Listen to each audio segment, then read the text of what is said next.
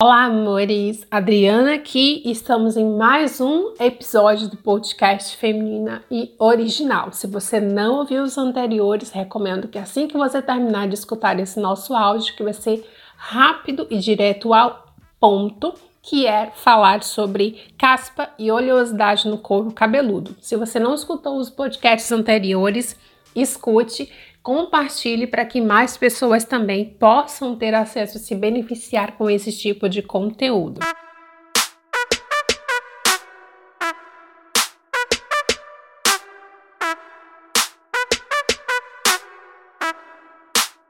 Bom, a caspa ela pode ser produzida aí, né, por diversos motivos, fatores como é, emocional, né, ou até mesmo sistêmico, proveniente de estresse ou fatores ambientais, disfunção hormonal, acúmulo de produtos, higiene, dentre outros. A boa notícia é que é benigno e também reversível, ou seja, tem jeito, a gente tem que colocar aí o fator tratamento aliado à higienização correta. A caspa ela é mais, sim, mais simples, né? E ela é comum também, que é a dermatite. Ela pode ser seca ou oleosa e também falando já sobre oleosidade no couro cabeludo. O que que acontece? Por que que tem essa, esse problema aí de percurso? Porque ocorre uma produção excedente de sebo pelas glândulas sebáceas. E quais são os motivos? Como solucionar? Enfim, é um problema que não tem mais cura. Calma, calma, calma.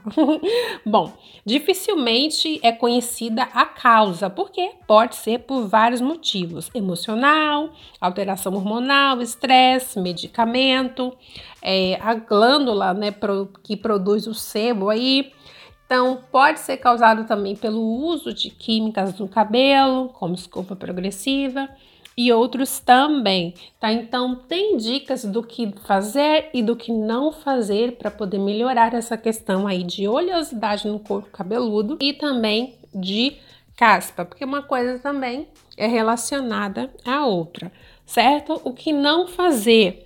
Lavar muito, que é uma coisa que as pessoas que têm oleosidade no cabelo acabam fazendo muito por sentir um certo incômodo. Tem gente que lava o cabelo todos os dias só para tentar diminuir a oleosidade. Só que quanto mais você lava, mais você vai dar margem para gerar oleosidade. Por isso que quem tem cabelo oleoso lava todo dia não resolve, porque vai estar estimulando a produção de mais sebo e vai é um ciclo, vai continuar lavando, vai continuar gerando oleosidade. Então, não lava todo dia, não esfrega demais o couro cabeludo, tá bom? Pode friccionar sim, mas é, de forma que não gere muito atrito, porque pode acabar ativando aí a glândula também e isso acaba gerando o efeito contrário. O que fazer? Lavar o seu couro cabeludo com um produto indicado para fazer regulação da oleosidade, tá bom? Tem pessoas que optam por utilizar shampoo anti-resíduo, né? Eu não recomendo. Enfim, o que eu recomendo são tratamentos naturais com óleos essenciais, como por exemplo, melaleuca ou hortelã-pimenta, limão, dentre outros. Lá no canal Óleos no Cabelo eu fiz uma lista dos óleos essenciais indicados para cabelos oleosos, ok? Ah, o uso também, como eu já falei, de argila pode ajudar bastante, mas que você procure um shampoo bom para o seu tipo de cabelo, mas que também seja suave, tá bom? Espero que você tenha gostado desse nosso áudio de hoje.